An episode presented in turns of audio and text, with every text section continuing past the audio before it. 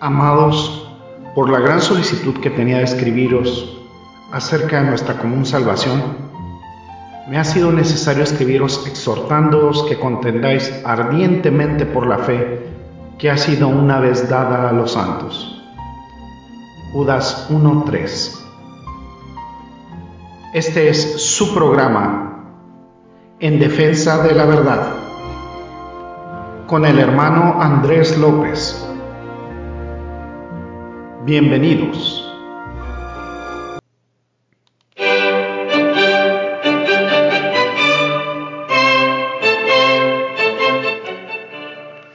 ¿Qué tal, qué tal, amados Escuchas, Bienvenidos a otro programa de En Defensa de la Verdad. Yo soy su hermano y amigo Andrés López y les doy la bienvenida a este programa desde estos micrófonos de nuestra estación de radio Radio Cristo Viene.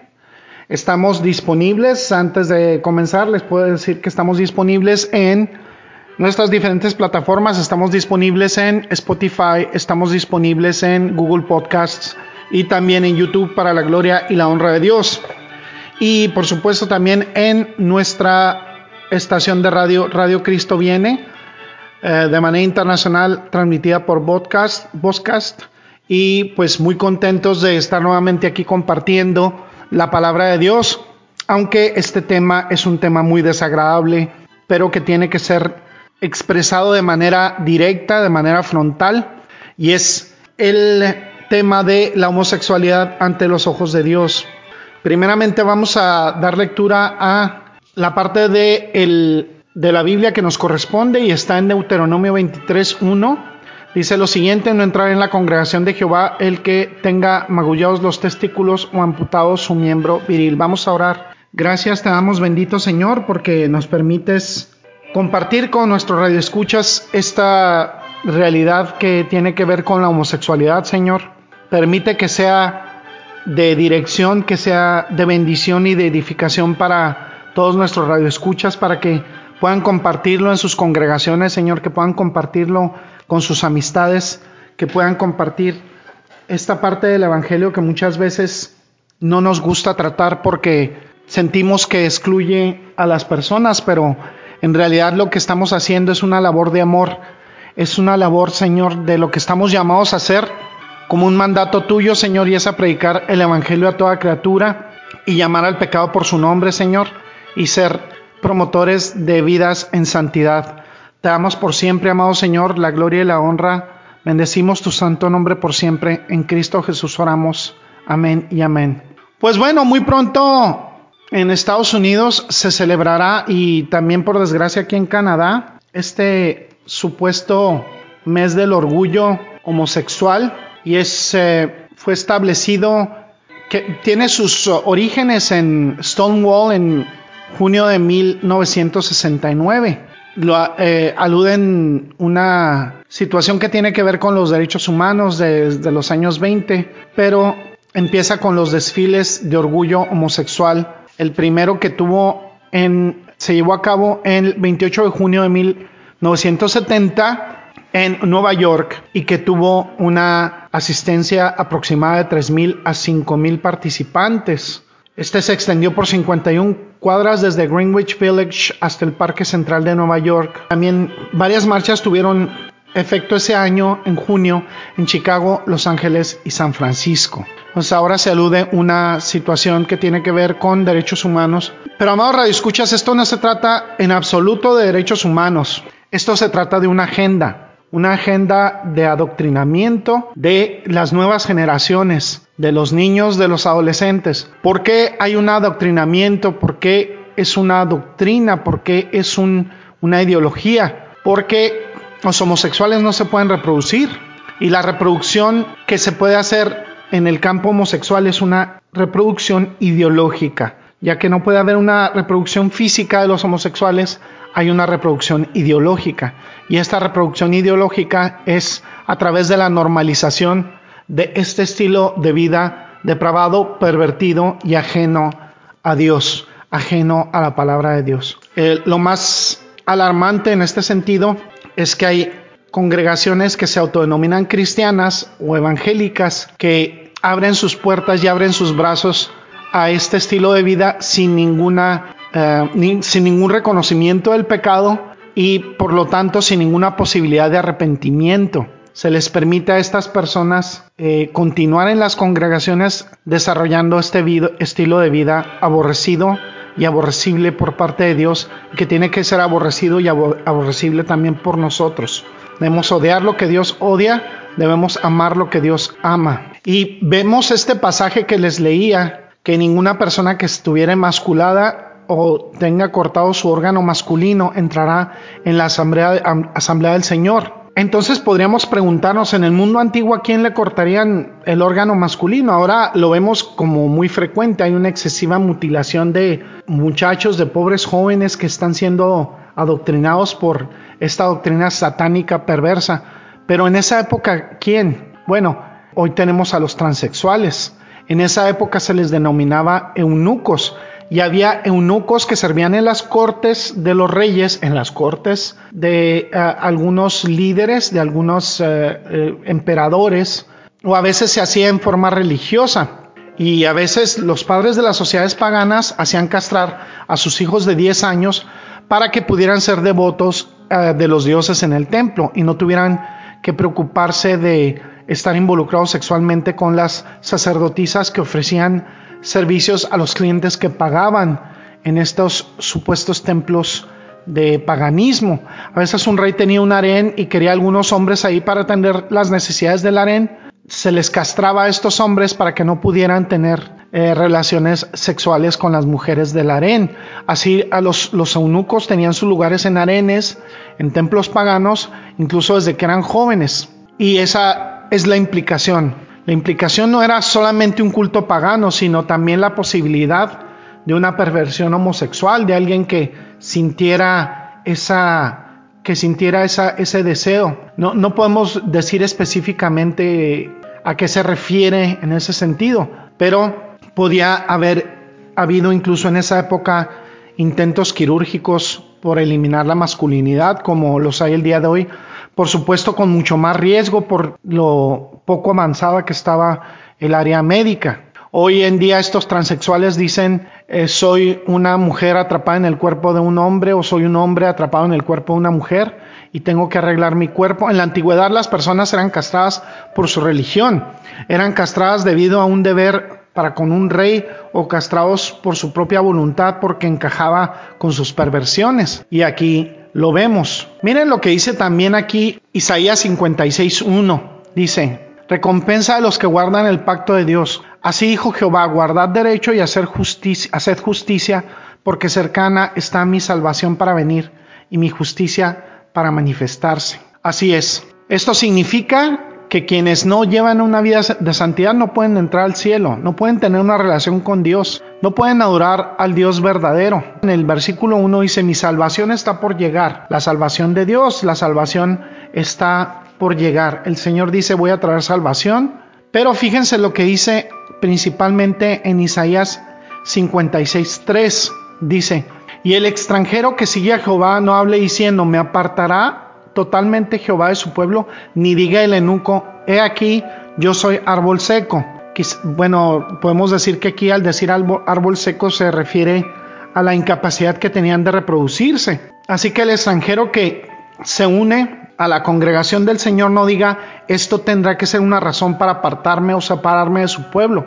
Es decir, si alguien es pagano y viene a iba a vivir en Israel, y había ido ahí para adorar en el templo, para honrar al Dios verdadero, al creador del cielo y de la tierra, de todo lo que existe, no pueden decir que alguien los puede echar. Dios no los va a desechar ni van a tener que ser echados del templo. Así lo dice Dios. Ni tampoco el eunuco. Aquí no puede decir este transexual o este eunuco, yo soy un árbol seco, no hay esperanza para mí, me castraron, es irreversible, nunca podré entrar en la asamblea de Dios, nunca podré caminar con Él. Isaías dice, inspirado por el Espíritu Santo, no digas eso, porque Dios no te va a despreciar. Aleluya. Qué hermosas las palabras de nuestro Dios. Él no hace acepción de personas. Si hay una persona que incluso ha tenido este, este tratamiento quirúrgico, si esa persona se arrepiente de corazón, si viene delante de Dios y se arrepiente y verdaderamente recibe a Jesucristo como su único y suficiente Señor y Salvador, Dios no le va, no le va a desechar. Si esta persona se, se arrepiente, si sigue al Señor, si vive una vida de santidad, eh, manifestando frutos de arrepentimiento, Dios no le va a rechazar. Isaías 56:4 dice, porque así dijo Jehová a los eunucos que guarden mis días de reposo y escojan lo que yo quiero y abracen mi pacto. ¿A quienes les está hablando? A, ellos que tienen su promesa, a esos eunucos que guardan el día de reposo del Señor, que era en ese entonces un mandato por parte de la ley de Dios, que escogen lo que me agrada en ese tiempo, mm, eh, este, este día de reposo llevado a cabo por el pueblo de Israel, por supuesto, dice, mantienen mi pacto, les permitiré entrar en mi casa, dentro de mis muros, y tendrán un memorial y un nombre mejor que el de hijos e hijas, y les daré un nombre eterno que nunca será borrado. Aleluya, qué hermoso. Los va a salvar porque retienen el pacto de Dios, escogen lo que a Dios le agrada. Así que pueden haber sido mutilados, les pudieron haber cortado su órgano sexual, aún profanando esa imagen íntegra de Dios, Dios puede perdonarlos. Así es la misericordia, así es la gracia de nuestro Dios. Hay personas que pueden bautizarse, que pueden incorporarse a la congregación del Señor si muestran frutos de arrepentimiento. Hay personas que se pueden bautizar. Yo, yo he visto en internet personas que se bautizan aún habiendo sido transexuales. Eh, escuché alguna vez, me compartió mi esposa alguien en TikTok, una persona transexual que se arrepintió e incluso comparte la palabra de Dios en TikTok. Qué hermosura. Esas personas, a pesar de que tienen algunas preguntas, de que están perturbadas, si muestran sinceridad eh, hacia el Señor, aunque hayan tenido un tiempo en donde se han identificado con otro sexo, Dios ha preservado una identidad para ellos. Quienes nacen mujeres morirán mujeres, quienes nacen hombres morirán hombres. Y así Dios, prevaleciendo esa identidad, a pesar de que hayan sufrido esa alteración en su integridad física, el Señor Jesucristo siempre los va a aceptar, va a santificar su estilo de vida y va a vivir esa persona que se arrepiente en una relación con el Señor, agradándole. A pesar de que estas personas se sientan que por esa disforia que están atrapados y que están atrapados en un cuerpo que no les corresponde. Eso es mentira del diablo. Siempre han sido hombres y mujeres. Aun cuando eh, tenemos este fenómeno en la sociedad en donde les intervienen con estas eh, de manera quirúrgica, quien nace hombre morirá hombre, vivirá como hombre y debe reconocer el pecado que ha cometido. Igual la mujer que aún transformándose así, tienen que reconocer su pecado, tienen que pedirle perdón al Señor y arrepentirse, venir a Él. ¿Y qué creen, amados radioescuchas?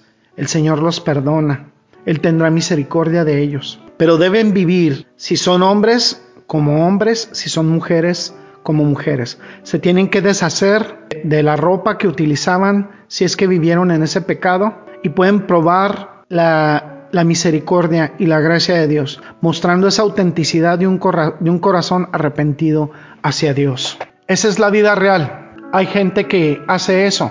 Hay gente que a pesar de haber estado oscurecida en ese valle de muerte, en donde está la, reina la confusión y el desorden, llegan a Dios para ordenar sus vidas y Dios abre sus brazos amorosos para permitirles la entrada al reino.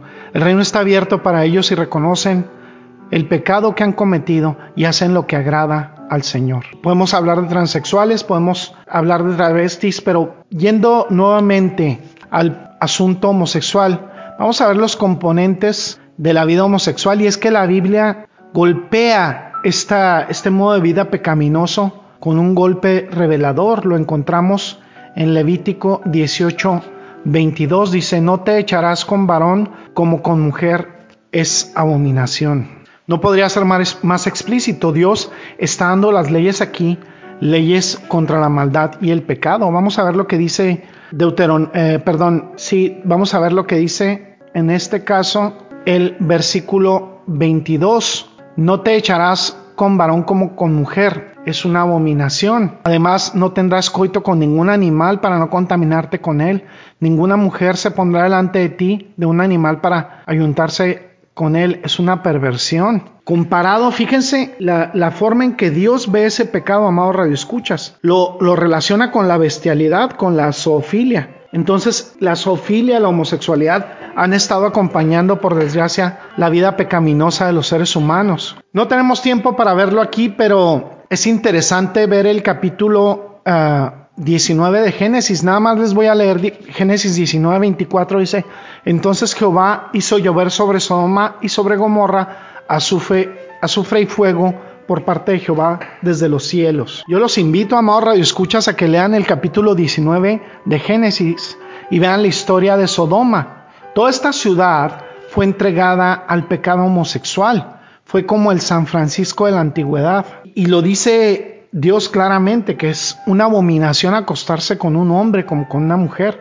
Es abominación tener relaciones sexuales con un animal, así lo, así lo equipara. Son perversiones, amados radioescuchas. Luego sigue en el versículo 24 y dice lo siguiente, dice, no os contaminéis en ninguna de esas cosas porque por todas estas cosas han sido contaminadas las naciones que yo he hecho de delante de vosotros, porque la tierra se ha contaminado, por tanto he visitado su castigo sobre ella, y la tierra ha vomitado a sus habitantes.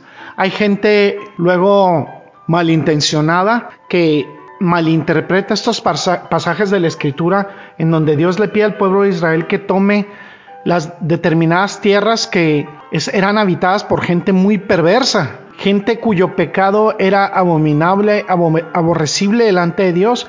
Y Dios hace esta, esta referencia a la zoofilia o a la bestialidad porque esta gente de estos lugares paganos tenía de manera muy frecuente relaciones sexuales incluso con animales. Dicen, dice Dios que los ha traído esa tierra y les ha dado esa tierra porque ha echado a esa gente, porque se ha comportado de manera horrible, de manera abominable. Y esto ha provocado la destrucción de estas naciones. Y así dice Dios, mírenlos, están involucrados estos homosexuales en la bestialidad, en la, en la zoofilia están involucrados y luego nombra otras atrocidades como el incesto, también están involucrados en eso. Ese es su patrón de vida, por eso Dios los está echando. La ira de Dios caía sobre ellos. Y esto es lo que va a suceder en el futuro con las personas que se involucran en estos pecados. Su ira caerá también sobre ellos. No se escaparán. No lo hicieron entonces, ni lo harán en el futuro. La homosexualidad contamina la tierra y trae el juicio de Dios. Dios toma muy en serio la pureza sexual, amados radioescuchas. Fíjense bien, y sin embargo lo dice también en el versículo 26, dice, pero en cuanto a vosotros, guardaréis mis estatutos y mis decretos y no haréis ninguna de estas abominaciones, ni el nativo ni el forastero que mora entre nosotros, nadie de los hombres de la tierra que han sido antes de vosotros han hecho estas abominaciones y la tierra está contaminada para que la tierra no os vomite. Si os contaminares, como se ha contaminado esta nación que fue antes de nosotros, porque cualquiera quisiera, cualquiera de estas abominaciones, dice, esas personas los matarán porque los mataré porque deberán guardar mi precepto. Dios no soporta este tipo de pecado. Tenían estos pueblos costumbres abominables y se habían practicado antes de que llegara el pueblo de Israel. Por eso es que le estaba pidiendo Dios que los exterminara, que no dejara a nadie, que a veces les permitía tomar como botín sus, sus animales, pero fue una de las cosas que contaminó Israel, a Israel al final de cuentas. No siguieron el mandato de Dios y muchas veces hasta se casaron con mujeres que practicaban estas abominaciones. Y dice siempre al final, dice, yo soy el Señor tu Dios. Si hacen esto estas personas, profanarán la tierra, morirán. Y lo estamos viendo, lo estamos viendo el juicio de Dios. Vemos, vimos el SIDA, vemos cómo tiene un alto, alto índice de suicidios este tipo de personas. Satanás luego revierte estos suicidios, dice que son precisamente porque hay personas como nosotros que, que los hostigamos y que los hacemos sentir incómodos y por eso se suicidan. Pero esa no es la verdad, amados escuchas No puede vivir una vida íntegra una vida satisfecha, una vida entera, una vida de plena satisfacción alguien que vive en un conflicto de identidad con su sexualidad. Es el juicio de Dios, además de que contraen todo tipo de enfermedades venéreas. Está construida, está, está construido este juicio incluso en el tejido de la vida humana. Cada vez que hace esto la gente muere, destruye su tierra, es una abominación. Este pecado es intolerable para Dios. Él no permitirá que continúe sin control. Juzgará con la muerte y con el infierno a quienes lo hagan. Destruirá a las naciones que, lo toleren. Estados Unidos está en una tremenda debacle, amados radioescuchas. Está en una total decadencia económica, cultural, artística, de, eh, social, en todo sentido. ¿Por qué? Porque está, ha caído víctima de la depravación, ha caído víctima de la perversión.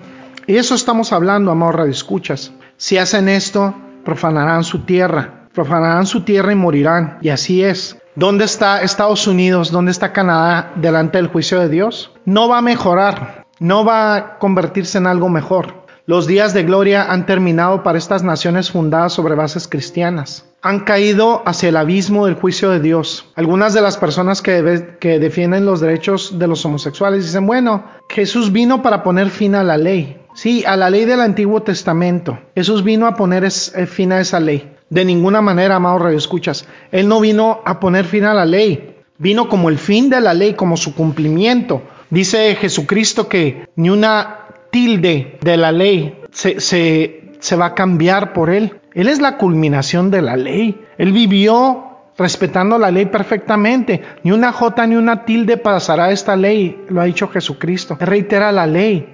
Es la inspiración del Espíritu Santo. Está dado, dada por Pablo. Fíjense lo que escribe el apóstol Pablo en Primera de Timoteo 1.10. Dice, para los fornicarios, para los sodomitas, para los secuestradores, para los mentirosos y perjuros, y para cuanto se oponga a la sana doctrina. Ahí lo tienen, amados radioescuchas.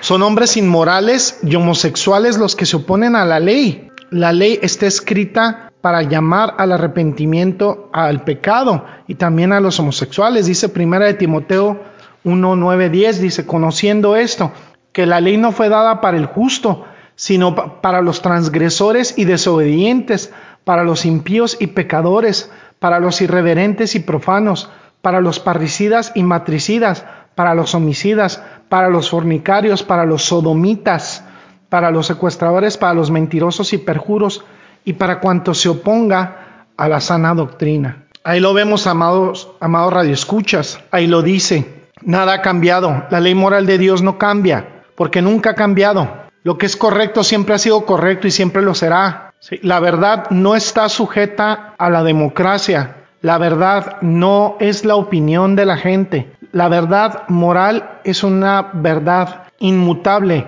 que no cambia. Todo lo que está mal siempre ha estado mal y siempre estará mal. La moralidad no cambia porque Dios no cambia. Si él, dice que cada vez que se promueve el homosexualismo, cada vez que se expande el homosexualismo, se profana la tierra, se contamina la tierra, se destruye la nación. Cada vez que las naciones hacen eso, mueren. Sin embargo, todavía hay misericordia antes de la muerte y misericordia antes del juicio para aquellos que legítimamente se arrepienten. Vamos a ver Levítico 20:13 dice, si alguno se ayuntare con varón como con mujer, abominación hicieron ambos han de ser muertos, sobre ellos será su sangre. Si un hombre se acuesta con varón, como acostarse con una mujer, o sea, si tiene sexo con un hombre, el hombre que tiene sexo con, con un hombre comete un acto detestable. La mujer que comete un que tiene un acto sexual con una mujer es un acto detestable. En esa época Dios decía, "Mátenlos, su sangre está sobre ellos, merecen morir." La sangre clama de nuevo por la muerte. La ley de Dios dice, "Mátenlos."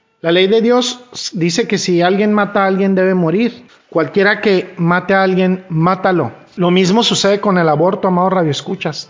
Esa sangre esos bebés clama desde la tierra, Dios le escucha. Es la masacre de la inocencia en Estados Unidos, en Canadá, en muchos países del mundo. Se masacra a esos pequeños bebés, su sangre clama contra los asesinos. Hay culpabilidad de sangre para esos que mataron a esos bebés, merecen morir. Hay culpabilidad de sangre sobre los homosexuales y sobre aquellos que abogan por la homosexualidad y aquellos que buscan los derechos homosexuales. Esas personas son cómplices y ayudan a que se condenen, porque hacen que estas personas omitan como pecado su modo pecaminoso de vivir. Y hay una culpa de sangre añadida y adherida a esas personas. Esas personas que no destruyen esos hábitos pecaminosos. Esta nación, Canadá y como Estados Unidos, en lugar de condenar la homosexualidad, la difunden, la promueven. Tienen en su sangre las manos de los homosexuales muertos, de los homosexuales suicidas, enfermos. Tienen la en, sus, en sus manos la sangre de esos bebés muertos. Canadá, Estados Unidos son naciones culpables de sangre. No, no están en posición de abstraerse de esa culpabilidad. Desde el punto de vista de Dios, estos son días tremendos, amados radioescuchas. ¿Cómo podemos llegar desde un punto donde se fundaron estas eh, naciones sobre bases cristianas, donde ahora hay políticos, personas que se postulan para primer ministro, para presidente, para ministros, como gente del Congreso, del Senado, gobernadores, alcaldes, concejales, todo este tipo de cosas que defienden derechos de homosexuales. Y esas personas van a ser elegidas y pueden ser elegidas. Esas personas cargan con una culpa delante de Dios porque ayudan e incitan al pecado a las personas.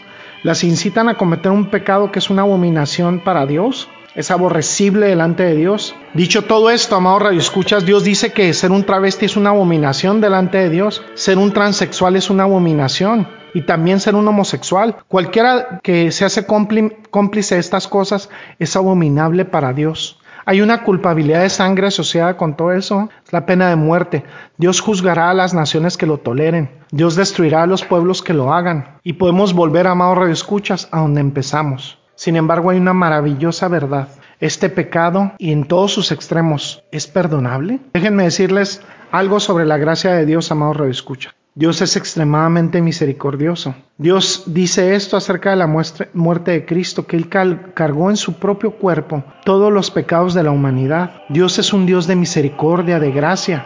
Si alguien, si conocen a alguien que está involucrado en un pecado de homosexualidad, o si usted mismo, amado Radio Escucha, que me esté escuchando, está en ese pecado, Dios está dispuesto a perdonarle, perdonarle. Este estudio es un mensaje para los homosexuales, pero es una esperanza. Podemos verlo en Génesis 19 desde la sodomía y podemos analizarlo en el capítulo 1 de Romanos, que también los invito a que lo lean, amados Radio Escuchas. Ahorita no lo podemos hacer por cuestión de tiempo, pero son importantes para nuestro estudio. Tenemos que admitir que es un tema desagradable y repulsivo, amados radioescuchas. Ni siquiera nos gusta detenernos a veces a pensar en ello, pero tenemos que hablar proféticamente al tiempo que vivimos. Tenemos que hablar conforme a la escritura. Y nos, nos debemos apenar, amados radioescuchas, por el hecho de que haya tantas personas atrapadas en este pecado. Por el hecho de que, por desgracia, muchos países, muchas entidades a nivel internacional y a nivel local lo estén desclasificando como pecado. Que incluso haya iglesias eh, mal llamadas cristianas o autodenominadas cristianas o evangélicas que niegan la pecaminosidad de la homosexualidad y están llenando sus manos de sangre, de la sangre de aquellos que se suicidan por su homosexualidad, de aquellos que están enfermos por ser homosexuales, que, que se enferman de sida o de enfermedades venéreas por ese estilo de vida pervertido. Hay un castigo para esa iniquidad. Solo Dios puede salvar a aquellos que están atrapados en este pecado. Pero tenemos que evangelizar, amados redescuchas. Dios sabemos que los puede librar, como lo ha hecho a través de los años.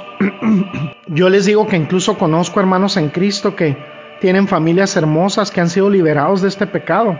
Dios es capaz de salvar a los pecadores. No debemos sentirnos cómodos con nuestro propio pecado, ni a ellos debemos permitirles el sentirse cómodos. Dios odia el orgullo, la hipocresía, la lengua mentirosa, la adulación. En las congregaciones, por desgracia, cada vez más se les está haciendo sentir más cómodos con esos pecados. Tenemos que sentirnos cada vez menos cómodos con nuestro pecado. Tenemos que despreciarlo. Tenemos que sentir repugnancia hacia el pecado. No es que tengamos que distinguir este pecado de manera farisaica.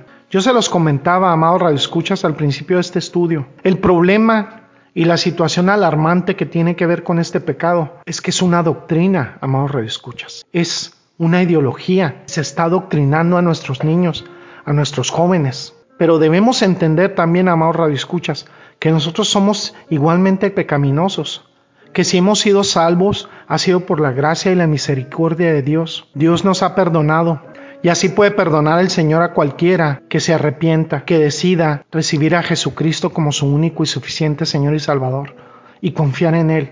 Es la gracia que Dios derrama, es la misericordia sobre aquellos que están atrapados en el pecado de la homosexualidad, del transexualismo, del travestismo. Él los puede liberar antes de que sean destruidos para siempre en las llamas del infierno. Y podemos ser suficientemente amables y aún así decir la verdad, ser amables y ser firmes a la vez, ser asertivos, dar esa advertencia para que aquellos que viven atrapados en esa mentira, en ese pecado, puedan venir a la cura que es Cristo, que es nuestro Señor Jesucristo. Esa debe ser nuestra oración, amados redescuchas, porque los líderes de nuestras naciones tomen posiciones firmes al respecto. Hay personas que llegan a posiciones de poder y que abogan por este pecado, y es una señal de que es el juicio del Señor que hemos sido entregados a esta mente reprobada. Sin embargo, a quienes podamos alcanzar, debemos pedir al Señor que sea misericordioso con ellos, que nos dé líderes en nuestras congregaciones, en nuestras iglesias, que vean el pecado por lo que verdaderamente es, que haya personas que no lo toleren, que prediquen el amor salvador, la misericordia de Cristo. Tenemos que agradecer al Señor, amor Radio Escuchas, porque nos da su palabra, porque nos habla de estos temas que nos preocupan, que nos dan claridad, que nos dan una visión firme, clara. Ahora es nuestra misión ser fieles para obedecer. Así es, amado Radio Escuchas. Ahora te voy a hablar a ti, amado Radio Escucha. Si hay alguno que no esté salvo, que esté escuchando este programa, este podcast, que se ha atrapado en este pecado, les puedo decir que hay salvación en Jesucristo. Hay salvación. Todos hemos escuchado el término salvo en un contexto religioso pero casi nunca hablamos de por qué necesitamos salvación, de qué nos salva Dios. Dice Romanos 3:23 que todos cuantos pecaron fueron destituidos de la gloria de Dios. Las escrituras nos enseñan que cada persona es un pecador. Dice, todos pecaron y nuestros pecados nos hacen enemigos de Dios porque Dios es santo. Dice la escritura en Romanos 5:12, dice, por tanto como el pecado entró en el mundo por un hombre y por el pecado la muerte, Así la muerte pasó a todos los hombres por cuanto todos pecaron.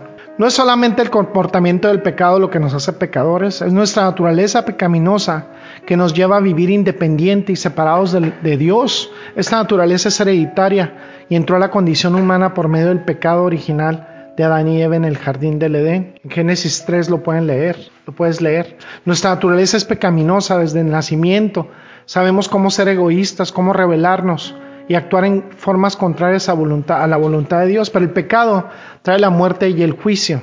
El resultado final del pecado es la muerte y la separación de Dios en, en, esta vida y en la vida que viene, dice, porque la paga del pecado es muerte. Dice en Romanos 6:23, mas la dádiva de Dios es vida eterna en Cristo Jesús, Señor nuestro. Todos vamos a estar de pie delante de Dios y vamos a dar cuentas por nuestras vidas. Cada persona será juzgada por su pecado, cada quien.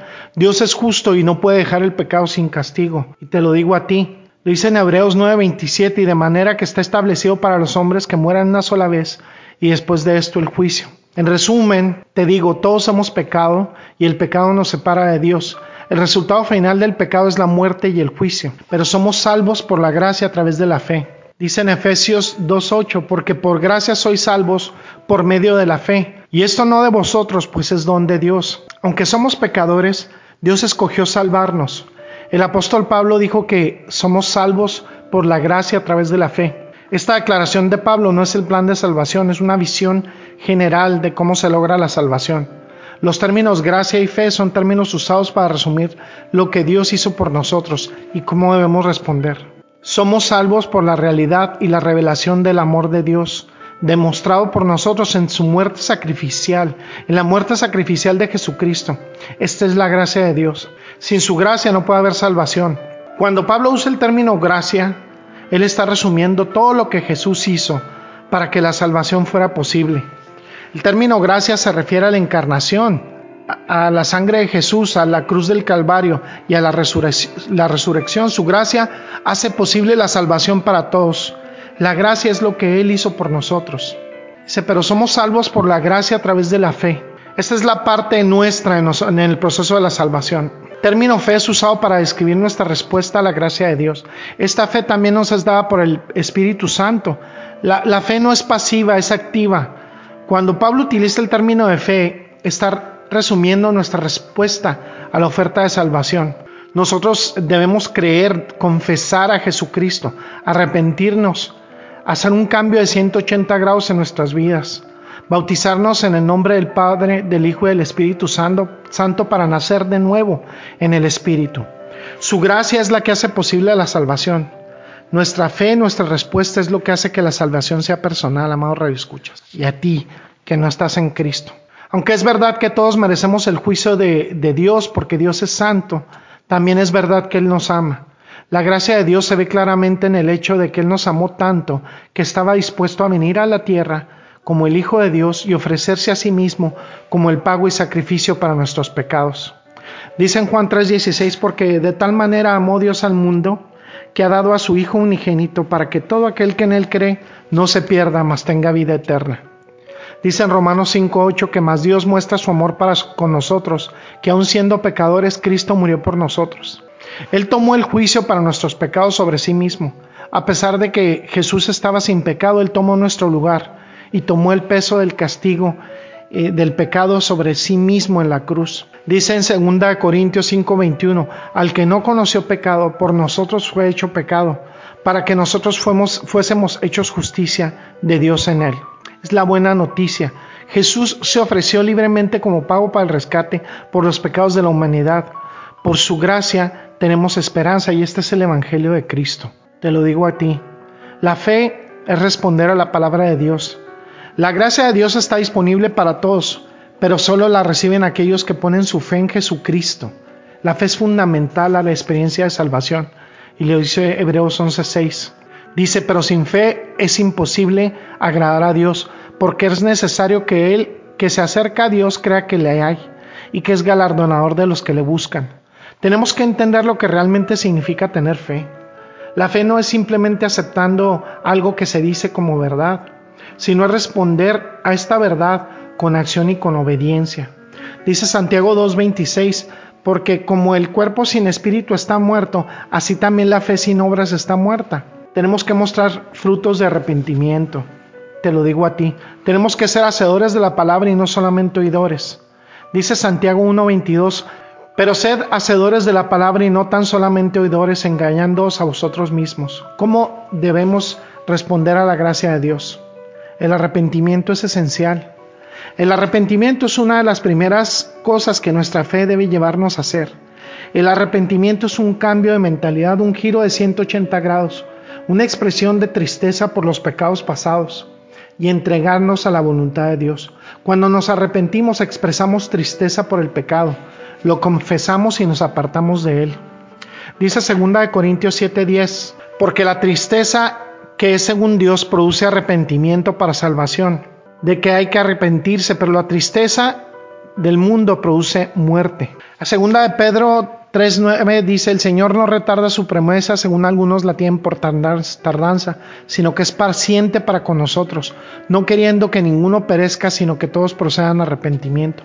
El bautismo es esencial, amados radioescuchas. Ti te lo digo. Jesús indicó que la verdadera fe siempre será seguida con el bautismo. Dice en Marcos 16, 16, dice, el que creyere y fuere bautizado será salvo, mas el que no creyere será condenado. Sin embargo, es importante notar que mientras el bautismo es parte del proceso del plan de salvación, siempre debe seguir la fe personal y la salvación. El bautismo es más que profesar nuestra fe y hacer una declaración pública. Nuestra vida antigua está enterrada con Cristo y nuestros pecados son lavados. Dice en Romanos 6, 3, 4, ¿no sabéis que todos los que hemos sido bautizados en Cristo Jesús, hemos sido bautizados en su muerte, porque somos sepultados juntamente con Él para muerte por el bautismo, a fin de que como Cristo resucitó de los muertos para gloria del Padre, así también nosotros andemos en vida nueva. Dice Hechos 22, 16, ahora pues, ¿por qué te detienes? Levántate y bautízate y lava tus pecados invocando su nombre. Aquí Pablo declara que tenemos que ser bautizados con el propósito de lavar nuestros pecados y debemos hacerlo invocando el nombre del Señor. El bautismo no solamente sirve para eh, enterrar y lavar nuestros pecados pasados, sino también es el bautismo donde ponemos a Cristo cuando somos bautizados cubiertos con la justicia de Jesucristo. Dice Gálatas 3:27, porque todos los que habéis sido bautizados en Cristo, de Cristo estáis revestidos. El bautismo es un hecho dentro del convenio donde tomamos el nombre de Jesús, el bautismo es la respuesta a la oferta de salvación por parte de Dios. Es la aspiración de la buena conciencia hacia Dios. Es parte de nuestra respuesta basada en la fe. Primera de Pedro 3:21 dice que el bautismo que corresponde a esto ahora nos salva, no quitando las inmundicias de la carne, sino como la aspiración de una nueva conciencia hacia Dios por la resurrección de Jesucristo. Hay una promesa por parte del Espíritu Santo. Jesús indicó que debemos ser nacidos de agua y también ser nacidos en el Espíritu, ser llenos del Espíritu Santo. Dice en Juan 3, versículo 5 al 7, respondió, Jesús, de cierto, de cierto te digo, que el que no naciere de agua y del Espíritu no puede entrar en el reino de Dios. Lo que es nacido de la carne, carne es, y lo que es nacido del Espíritu, Espíritu es. No te maravilles que te, di, que te dije, os es necesario nacer de nuevo. Jesús habló muchas veces de estar llenos del Espíritu Santo. Sin embargo, el Espíritu Santo no fue dado hasta después de la muerte, sepultura y resurrección de Jesucristo. Dice en Juan 7, versículos 37 al 39, en el último y gran día de la fiesta, Jesús se puso de pie y alzó la voz diciendo, si alguno tiene sed, venga a mí y beba. El que cree en mí, como dice la escritura, de su interior correrán ríos de agua viva. Esto dijo el Espíritu que habían de recibir los que creyesen en él. Pues aún no había venido el Espíritu Santo porque Jesús no había sido aún glorificado. En el día de Pentecostés, en Hechos 2, leemos del nacimiento de la iglesia. Después de la muerte, sepultura y resurrección de Cristo, Dios honró a su promesa y derramó su espíritu sobre aquellos que habían creído y obedecido a él.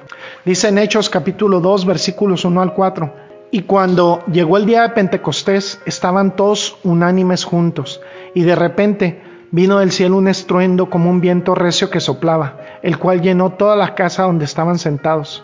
Se les aparecieron lenguas repartidas como de fuego, asentándose sobre cada uno de ellos.